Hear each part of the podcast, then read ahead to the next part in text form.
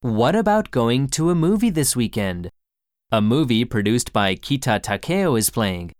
Sounds interesting. But a friend of mine studying in the US will come back soon.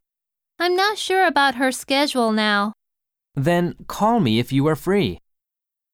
What about はどう go to a movie 映画を見に行く。 weekend? 週末。 Interesting. 面白い。興味深い。 A friend of mine. 僕の友達。 Schedule. スケジュール。予定。 Free. 暇な。自由な。無料の。